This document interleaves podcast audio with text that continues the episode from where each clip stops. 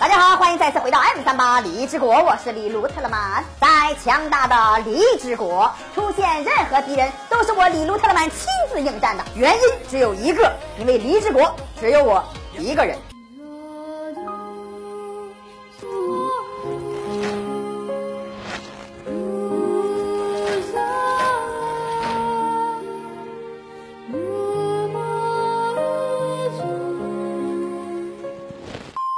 虽然我是孤独的，但是奥特曼不是，他们打不过可以直接喊人的。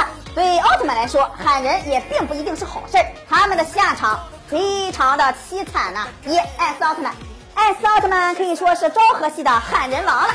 只要打不过，必然会叫人打电话摇人，也要把哥哥们全部摇来帮忙。被吉隆人困在地下的时候，发出了奥特揭明，然后佐菲千里迢迢的跑来给艾斯加 buff。之后呢，艾斯在马上要被希伯利特星人变成铜像的时候，又开始摇人，把四个哥哥全部叫来。结果搞笑的是，来了直接组团送人头啊！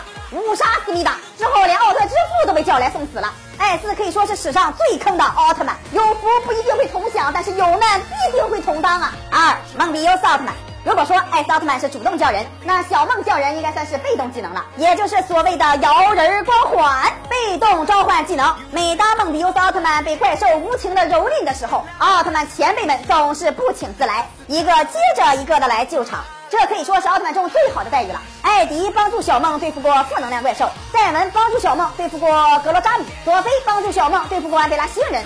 可以说是每当小梦血槽降到百分之二十的时候，便会触发其被动技能，自动召唤出强大的替身，给对手以无情的打击。因为小梦的这个被动技能，整个光之国的奥特曼差点都被他召唤齐了呀。三，赛罗奥特曼，因为赛罗是远古的亲孙子，所以有不一样的待遇。赛少的叫人方式也是非常的有特色，因为要强，所以不到万不得已的时候，坚决不叫人。